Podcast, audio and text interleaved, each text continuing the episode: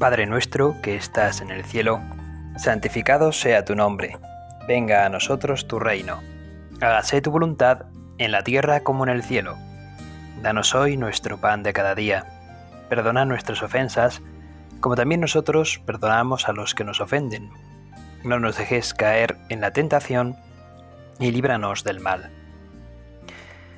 El otro día miraba por, por internet y me pasaron, bueno, no sé si miraba por internet o me pasaron un WhatsApp, ya no recuerdo muy bien cómo fue, pero me pasaron una especie como de anécdota, de chiste, que me hizo bastante gracia y pido perdón ya de antemano porque soy muy malo contando los chistes, así que si no os reís, bueno, pues eh, un Padre Nuestro por mí para que Dios me conceda la gracia de contarlos mejor. Pero bueno, allá va.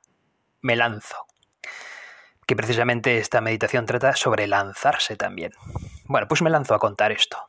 Se trataba de un colegio donde estaba una profesora contando a los alumnos una historia o tratando de hacerles explicar eh, con razonamientos lógicos. Y entonces eh, la profesora le dice, Daniel, Danielito, te voy a pedir que por favor eh, te pongas de pie. Daniel responde, sí, señorita, sí, profesora. Pues y ahora vayas, vayas donde está la ventana y te asomes a la ventana. Y Daniel pues obedece y va a la ventana. Daniel, eh, quiero que mires eh, fuera de la ventana. Y Daniel mira fuera de la ventana. ¿Qué ves, Daniel? Pues veo muchas cosas. dice, ¿ves, por ejemplo, aquel árbol? Dice, sí, señorita. ¿Con sus ramas? Sí, señorita. Bueno, ahora quiero que vienes más arriba. ¿Qué ves? Eh, allí Daniel y dice, pues veo el cielo. Ah, muy bien. ¿Y en el cielo ves nubes? Sí. ¿Y ves algo más aparte de las nubes? Pues no, señorita. Muy bien. ¿Y ves a Dios en él? dice, no, no lo veo, señorita. Muy bien. Pues entonces, ahora yo quiero deciros, niños, que si no vemos a Dios, no tiene por qué existir, ¿no? Eso venía a decir la señorita. No hay razones por las que podamos asegurar que existe Dios. Entonces salta, eh, bueno, salta, sino que mm, toma la voz o alza la mano una niña de la clase y le dice, señorita, ¿puedo yo también eh, preguntarle alguna cosa a Daniel? Y le dice, sí, adelante. Daniel, ¿puedes asomarte de nuevo a la ventana? Dice, sí. ¿Puedes ver de nuevo ese árbol? Y Daniel, ya cansado por tanta pregunta, sí. ¿Y ves las ramas del árbol? Sí. ¿Y ves también el cielo? Sí, muy bien. Ahora quiero que mires, la eh, mires hacia nosotros y veas a la señorita, a la profesora. ¿Ves a la profesora? Sí. ¿Ves su cerebro? No. Y dice, bueno, pues entonces a tenor de lo que nos ha dicho la profesora, si no ves su cerebro es que no tiene cerebro. Bueno, pues ahí está. Ahí está el que de la cuestión. Eh, esta niña, por así decirlo, está dando una lección a la profesora no por ver las cosas, no por no ver las cosas, estas dejan de existir. Hay una anécdota parecida también que cuentan de Albert Einstein. No sé si será, cierto o no, pero cuentan de Albert Einstein cuando era pequeño. En el colegio el profesor vino a decir algo parecido, por ser un profesor que debía ser o agnóstico o ateo, o al menos mmm, estaba tratando de dar una lección sobre el ateísmo, porque venía a decir que como no podemos ver a Dios, no podemos decir que Dios exista y venía a decir Albert Einstein, ya de pequeño se veía que era muy inteligente, y le venía a decir al profesor, señor, señor profesor, ¿usted, ¿usted ve el viento? ¿Ve el aire? Y dice, ¿usted ve el aire? Y dice, pues, pues no. Y dice, entonces, pero sin embargo sí, sí que decimos que existe el aire. No puede decir eso de Dios, no podemos decir que por no ver a Dios no exista, porque al fin y al cabo sabemos que el aire existe y no lo podemos ver.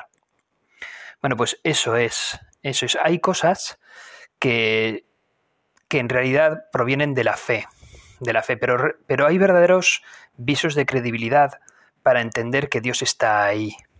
Hay, hay razonamientos bastante lógicos para poder entender que, que, Dios está ahí. Así como vemos las ramas de los árboles moverse y podemos mm, ver las consecuencias del aire, aunque no podamos ver el aire, podemos ver las consecuencias del aire al verse las ramas mover, pues lo mismo podemos ver de Dios también, de la existencia de Dios. Podemos ver eh, las acciones de Dios, mm, por ejemplo, de, cómo Dios hace crecer los árboles o hace salir el sol o, bueno, Habrá gente que te diga, no, no es Dios quien lo hace salir, sino ciertas leyes eh, físicas. Y dices, vale, muy bien, pero ¿no te parece que esas leyes físicas siguen una lógica, una inteligencia? Es bastante lógico pensar que hay una inteligencia ordenadora detrás de todo esto. Por lo tanto, no es disparatado decir que, que existe Dios. De ahí a que Dios sea uno y trino, pues ya eso quizás lo sepamos más porque nos lo ha chivado el mismo Dios, porque creemos que Jesús es Dios y que Él mismo nos lo ha chivado. Pero por lo menos que existe una inteligencia ordenadora, bueno, pues casi todo el mundo viene a reconocer eso. Es difícil, es muy difícil mantener filosóficamente el ateísmo. Es muy complicado. Bueno, me estoy alargando un poquito en esto, y no, quiere, no quisiera detenerme tanto en esto. Pero fijaos, ah, incluso hasta podemos ver también eh, las, las consecuencias mm, del amor de Dios en las personas que procuran amar a Dios por encima de todo. Y pienso en, personas santas que, cuyas consecuencias han sido verdaderos ejemplos en nuestra vida. Pensamos, pensemos, por ejemplo, en esa Madre Teresa de Calcuta. Y dices, o sea, ¿quién, quién puede ser tan bueno? ¿No? ¿Qué persona puede ser tan buena? Esto no es normal, esto eh, sobresale por encima de la media.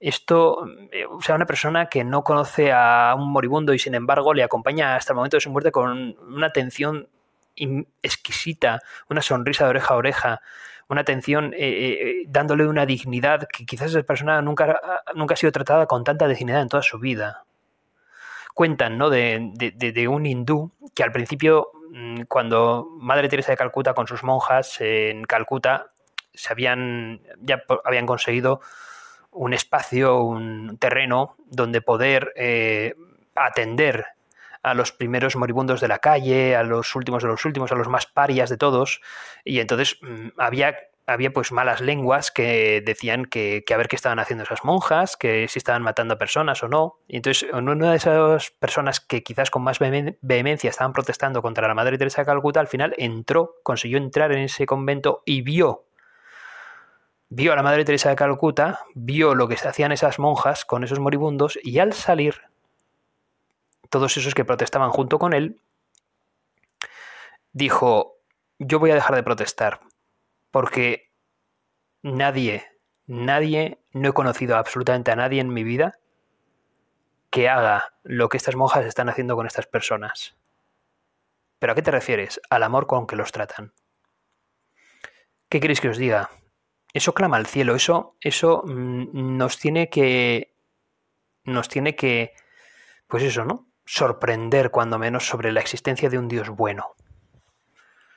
Yo no creo que exista en el mundo personas em, como Madre Teresa de Calcuta, mm, ¿no? que hayan hecho esto. yo creo que esto sobrepasa la bondad del ser humano. Me da a mí la sensación de que va más allá y que nos, nos, llama ya hacia la bondad de Dios. Y sin embargo, Madre Teresa de Calcuta no deja de ser ella misma quien está actuando, con la gracia de Dios, obviamente.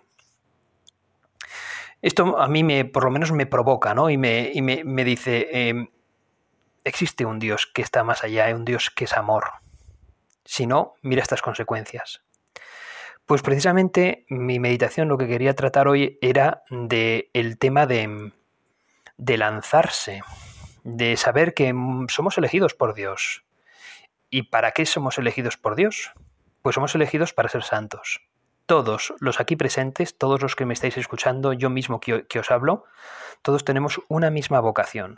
Yo no os lo voy a negar, yo soy sacerdote y no todo el mundo está llamado a ser sacerdote, pero sí que todo el mundo está llamado, como yo, a ser santo. Estáis llamados a ser santos, tenéis la vocación de ser santos, todos tenemos que ser santos, porque todos estamos llamados a gozar del cielo de Dios.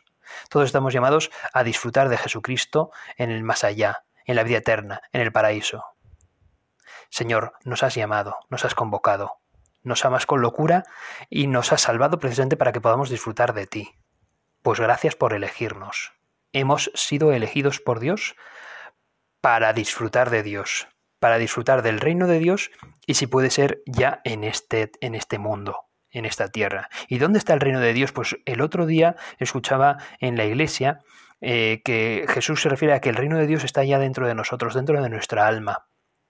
Es decir, eh, es una batalla que el bien lidia contra el mal, que la gracia lidia contra el pecado en nuestra propia alma. Y es en nuestra propia alma donde ya empieza a morar el Espíritu Santo, porque somos templos del Espíritu Santo, y donde mora la gracia de Dios y por lo tanto somos reino de Dios. Somos elegidos para que Dios se manifieste con su santidad en nuestra alma. Y esto se dé también hacia los demás. Hemos sido elegidos de Dios, por lo tanto, estamos invitados a disfrutar de Dios, a llevar a Dios en nuestros corazones, en nuestra cabeza, en nuestros sentimientos, en las potencias del alma, que se suele decir, ¿no? Las potencias del alma, yo estudié en el seminario que las potencias del alma son, y quizás luego si no un antropólogo me podría igual corregir, o un antropólogo cristiano, pero son eso, ¿no? La inteligencia, la voluntad y también los sentimientos, la, la afectividad. Y los santos son los que dirigen sus potencias del alma, su cabeza, es decir, su inteligencia, su voluntad, su pecho, ¿no? también su estómago, su sentimiento, todo lo dirigen en torno a Dios. El corazón, el pecho, la voluntad, la afectividad y la cabeza, la cabeza, la inteligencia, todo dirigido a Dios. Y hemos sido llamados por Dios para esto. Pero a veces quizás nos falte ese arrojo, nos falte ver las cosas desde la perspectiva de Dios. Y quizás una primera cosa que debamos de pedir en esta meditación, y os animo a que lo pidáis ahora ya conmigo, hermanos, es, Señor mío, concédeme el don de ver las cosas como las ves tú. De algún modo, concédeme esa visión beatífica, que es la visión que tú tienes, que la tenían Adán y Eva antes de la caída, que nos hace ver a verte a ti como lo primero de todo nuestro Padre y a los demás como nuestros hermanos. Y por eso también tenemos una visión pura con la visión beatífica. Yo te, yo te pido que me, que me des esta visión beatífica también para verme a mí mismo como tú me ves.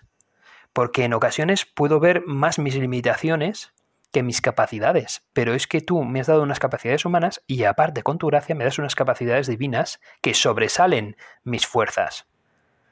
¿O acaso creemos, hermanos, que Madre Teresa de Calcuta sabía que iba a llegar hasta donde iba a llegar por sus solas fuerzas. Precisamente al contrario, ella se veía como una gran pecadora y se veía mísera, incapaz. Y si fue capaz de llegar hasta donde llegó, fue precisamente por la gracia de Dios. Porque ya no pensaba en cómo puedo hacer yo esto, sino decía, ¿cómo haré yo esto con Dios? Y decía, pues claro, lo haré. ¿Por qué? Porque Dios está conmigo. Porque si no, no lo hago. Es, me es imposible. Hasta en, las, en sus finalidades.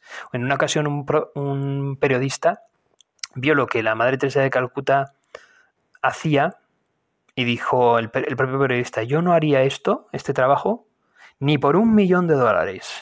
No sé cómo es exactamente la frase, pero venía a decir algo así, ¿no? Yo no, no haría lo que usted hace ni siquiera por un porrón de dinero. Y la Madre Teresa de Calcuta le dijo, ni yo tampoco. Claro. Imaginaos con qué cara se quedaría el periodista, como diciendo, ¿cómo? Y dices, claro, es que, es que, es que solamente es Dios quien es capaz de darme esta finalidad y estas ganas y este, ¿no? Está clarísimo, o sea, es Dios. Fijaos qué maravilla de respuesta, qué maravilla pues podríamos pedirle a esta santa que nos ayude y que interceda por nosotros para que también nosotros queramos tener esta humildad y también por otra parte esta transparencia con las cosas de Dios. Y pedirle al Señor que nos conceda también esas ganas de querer trabajar por Él y querer santificarnos con esa sinceridad, con esa honestidad, con ese despojarnos de nosotros mismos. Cuenta una anécdota que, que bueno, los, los musulmanes, en una de sus conquistas mm, con respecto a Jerusalén, eh, bueno, pues habían conquistado Jerusalén y, por así decirlo, como que se habían llevado pues, la cruz de Cristo. No sé qué siglo es, ¿eh? si, es el siglo séptimo, pues, al principio del todo, supongo que sería por ahí, o octavo a lo sumo, no lo sé, ¿eh? sinceramente. Pero que el emperador bizantino de entonces, que era, si no me equivoco, de nombre Heraclio, pues batalló en una especie como de cruzada contra estos musulmanes y consiguió recuperar la cruz de Cristo. Y quiso devolverla a Jerusalén porque la habían sacado fuera, no sé si en Damasco, yo no me, acuerdo dónde, ¿no? Y la historia eso cuenta cómo Heraclio, el emperador Heraclio, quiere devolver a Jerusalén la cruz de Cristo y pues orgulloso de sí, ¿no? De poder devolverla. Y dice, oye, pues la voy a tomar, la voy a tomar sobre mis hombros y voy a andar estos últimos, pues no sé cuánto sería, ¿no? Estos últimos kilómetros, metros, lo que fuese, para devolverla a su sitio. Y vio que la cruz se le hacía súper, súper pesada y cada vez más pesada y no podía con ella. Y un momento en que tuvo que parar y un sacerdote le hizo saber a Heraclio que si quería cargar con la cruz de Cristo, debería de despojarse de todo aquello que le sobra. Claro, él iba vestido como un emperador. Y al final se tuvo que quitar todas sus joyas, su corona, sus vestidos que imagino que serían de color púrpura, que era lo típico de los emperadores romanos, vestidos de púrpura, quitarse todo aquello y al final, pues como un mendigo, poco a poco cogió entonces la cruz de Cristo y pudo ir cargándola hasta llevarla a su sitio original en Jerusalén. Y así es como Heraclio tuvo que pasar como un mendigo si quería cargar con la cruz de nuestro Señor y devolverla. Claro, esto, que es una anécdota piadosa, bonita, eh, es una leyenda al fin y al cabo, pero bueno, mm, ¿por qué no creérnosla? Bueno, tiene, es que tiene mucho, mucho sentido teológico. Si tú quieres seguir a Cristo, tienes que despojarte de aquello que te sobra. ¿Y qué te sobra? Pues te sobra tu orgullo, tu vanidad, tu pecado, tu ego.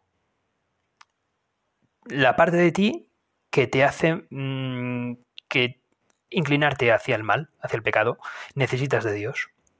Y, a cambio, ¿qué es lo que dices? pues entonces sí que no voy a poder coger la cruz de Cristo. Al contrario, si Cristo está orgulloso de que la cojas, pero cógela con Él cógela con él. Y cárgala. Cárgala. El Papa Juan Pablo II le decía al obispo mm, de mm, que fue Francisco Pérez, fue el, obispo castrense, fue obispo de Burgo de Osmasoria, arzobispo de Pamplona, y cuando le ordenó obispo a Francisco Pérez, eh, Juan Pablo II le dijo, eh, Francisco Pérez ya llevaba el pectoral, que es esa cruz que llevan a la altura del pecho los obispos, y entonces el Papa Juan Pablo II le tomó un segundo con el, pectoral y dijo, cargue siempre con esta cruz, pero nunca una cruz vacía, sino llena de Cristo. Eso es, ¿no? Nosotros qué hemos de hacer? Llenarnos de Cristo. Es decir, si hemos, elegido, hemos sido elegidos por Cristo, con lo cual, digámosle que si lancemos no, lancémonos, pero, pero con Él, con la, con la gracia de Dios, porque sin Él no podemos, pero con Él verdad, verdaderamente podemos. Y créeme, vas a poder mucho más de lo que tú crees.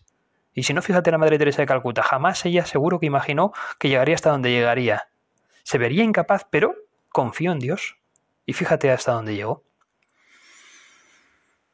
Hay empresas que humanamente nos superan por los cuatro costados, pero con Dios y su gracia las podemos superar. Hay veces que podemos creer que las cosas están en nuestras propias fuerzas y no es así. Tenemos que pensar a lo grande, hermanos. Con la confianza, con la confianza nuestra sostenida no en nosotros mismos, sino en Dios. Sino en Dios y ya está. Poner nuestra confianza en Dios. Y eso nos tiene que hacer lanzarnos. Adelante, sin miedo. Se cuenta de Juan 23, la verdad es que hoy he preparado unas cuantas anécdotas y espero que se os haga un poquito más ligera la meditación y que podáis rezar mejor. Se dice de Juan 23 este papa que fue un papa que decían que como era mayor, pues en realidad era un papa como de transición entre Pío XII y el siguiente que fuera, a venir y todo eso, ¿no? Bueno, y efectivamente fue un papa mayor, pero de transición más bien poco, porque cogió y dijo, oye, eh, he rezado al Señor y vamos a hacer el Concilio Vaticano II. Toma ya. Nos vamos a reunir aquí todos los obispos del mundo y vamos aquí a retomar un poquito qué es esto de la iglesia, ¿no? Y vamos a decir qué es la iglesia. Pues casi nada, ¿no?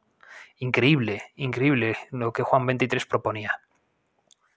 Y con su gran sentido del humor, Juan 23, Angelo Roncalli, le, dijeron, ¿no? Le preguntaron, bueno, su santidad, eh, hemos comprobado con todo lo que estamos aquí trabajando, con todas nuestras capacidades, nuestras habilidades, con todas las personas con las que podemos contar, que efectivamente ya nos estamos moviendo, ya nos estamos esforzando, dice, lo único es eh, vemos muy difícil poder empezar el Concilio Vaticano II que usted propone en este próximo año 1963, ¿no? Mm, o sea, para el 63 vamos a ver ya muy difícil poder empezarlo. Quizás tengamos que ver para hacerlo en, en, otro momento. En el 63 es que no llegamos, venía a decir, ¿no? Y Juan 23 les responde, ojo, pues si en el 63 no se puede, hagámoslo en el 62.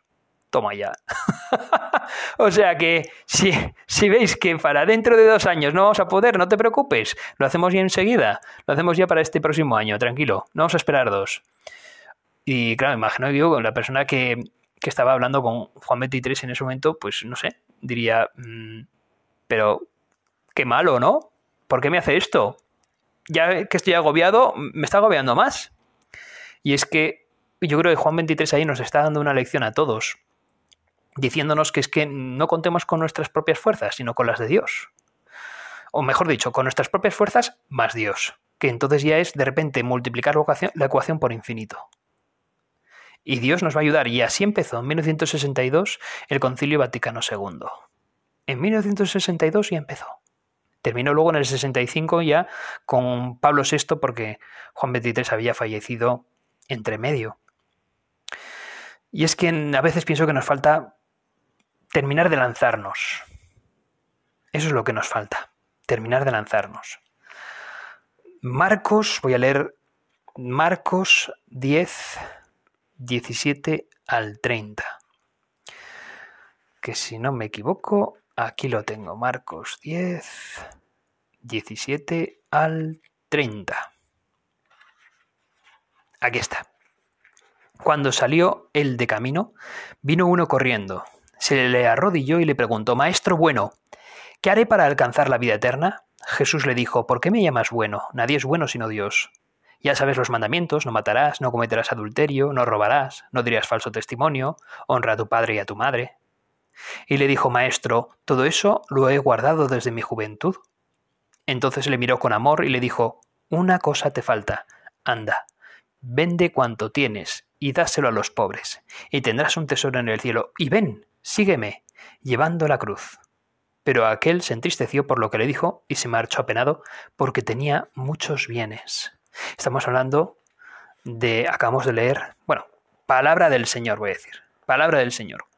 Gloria a ti, Señor Jesús. Hay que terminar así cada vez que leemos al Señor. Bueno, pues es el joven rico. Y es verdad que el joven rico le dice que no a Jesús por sus riquezas, pero muchas veces quizás una segunda lectura podría ser la de que el joven rico, tan apegado a sus riquezas, se veía él incapaz de poder dejarlas, de poder dejarlas, y no se dio cuenta de que Dios le iba a ayudar a dejarlas. Quizás solamente vio la ecuación desde sus propias fuerzas personales y no las vio desde las fuerzas de Dios. Le faltó decir, yo solo no puedo. Y, era cierto, él solo no iba a poder. Yo solo no puedo dejar estas riquezas, ni siquiera por ti Jesús, no las puedo dejar, porque me pueden. Pero es que la, la ecuación no es yo solo. Yo con tu gracia, Jesús, con tu gracia, Espíritu Santo, sí que puedo. Aunque ahora mismo no lo vea, pero sí que puedo. Me falta confiar en ti, me falta lanzarme. Y es así. En ocasiones nos falta ver las cosas desde Dios, tener una perspectiva sobrenatural de las cosas. Tenemos que ver la ecuación con la gracia de Dios. Tenemos que lanzarnos. En un libro biográfico de Joseph Ratzinger Ratzinger decía de sí mismo que en su juventud él se veía, él veía complicado eh, poder decir que sí a Cristo desde el sacerdocio, porque no se veía a sí mismo guardando celibato. Y esto lo dice él abiertamente, cosa que yo mm, desde mi sacerdocio me ayudó en mi discernimiento vocacional eh, estas palabras de Joseph Ratzinger. Era ya papa cuando salió publicado este documento.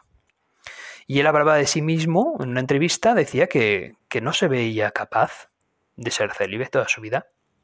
Sin embargo, se puso a rezar después de ese pensamiento y se dio cuenta de que no estaba siendo honesto con la realidad, porque verdaderamente la ecuación la estaba haciendo sobre sus propias fuerzas personales, no sobre las de Dios. Y se dio cuenta que con la gracia de Dios, por supuesto que podría ser célibe y muy feliz.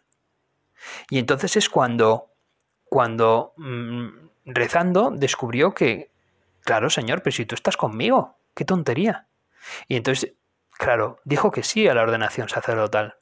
Y tenía mucha gracia porque cuando salió este libro biográfico de Joseph Ratzinger, Joseph Ratzinger, cuando dijo estas palabras, ya tenía más de 80 años, tendría 80 y pico, ya creo que ya era papa cuando le hicieron esta entrevista y cuando dijo esto.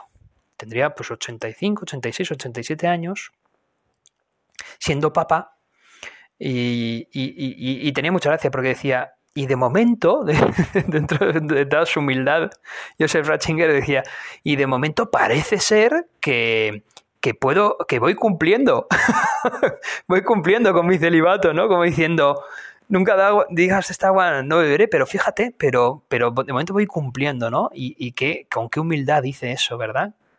Y, además con, decía, con ilusión, con ilusión de, de que efectivamente Dios, Dios me, me, hace capaz, Dios me da el don, Dios me da la vida, ¿no? Y además me da el don y trabaja por mí, pero trabaja conmigo, o sea, también yo trabajo en ello, ¿no? Dentro de mi libertad y por lo tanto también mi esfuerzo tiene su, mérito. Entonces es, fantástico, ¿no? Porque Dios te hace partícipe de, su gracia y, no te quita el esfuerzo.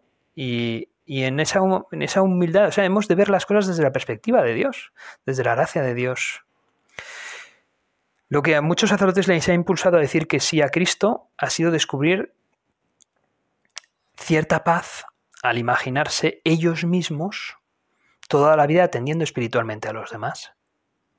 Eso ayuda, ¿no? Muchas veces una persona al discernir su vocación necesita contemplarse a sí mismo dentro de unos años e imaginarse, oye, ¿cómo yo con, una familia, con una mujer, con unos hijos, qué bonito tal, ¿no? Y, luego también atendiendo como sacerdote en otra situación completamente distinta, eh, pues a, feligreses, a enfermos, a personas mayores o a, o a jóvenes, hablarles de Cristo y tal.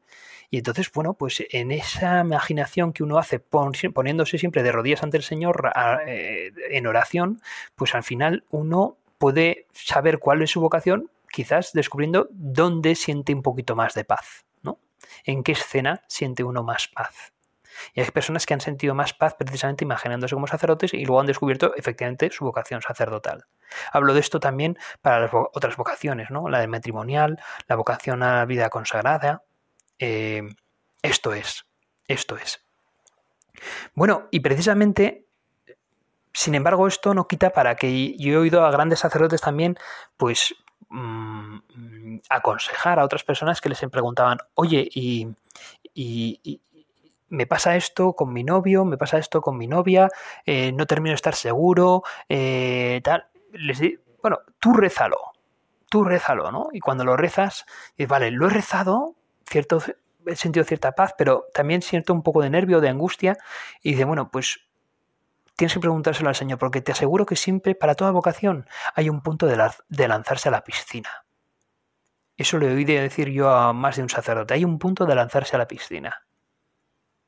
Como cuando Indiana Jones en la última cruzada, no sé si la habéis visto esa película, pero si os gustan las películas de aventuras, os la aconsejo. Indiana Jones en la última cruzada, que van buscando el Santo Grial, el Cali de Cristo, y luego lo andan buscando eh, por diferentes lugares, en Jordania y tal, y andan por Venecia y llegan a Jordania. Y digo yo que los de Valencia estarán diciendo, pero bueno, pero si está en la Catedral de Valencia, el, el de Cristo. Bueno, en fin, esto es, ¿no? Hay un momento, una escena en esa película en la que Indiana Jones tiene que dar un paso de fe. Hay una especie de vacío y al final Indiana Jones se lanza, se lanza con y da un paso y termina por pisar en sólido en mitad de ese vacío. ¿no? Bueno, pues precisamente mm, la vocación tiene un punto de esto. Tú lánzate, has sido elegido por Dios. Lánzate, no tengas miedo. Pero si quieres tener ciertos visos de seguridad, la oración es de lo más importante y la formación también, porque necesitas formarte, porque necesitas, eh, porque al fin y al cabo en tu vocación eres una persona que vas a hablar de Cristo a otros bien seas soltero, casado o sacerdote o monja o monje. Y necesitas formarte en la sana doctrina cristiana, que te lo van a llevar eso, pues los obispos, el papa, eh, el director espiritual. Necesitas ser confesado habitualmente, conocerte a ti mismo y conocer la doctrina de la Iglesia.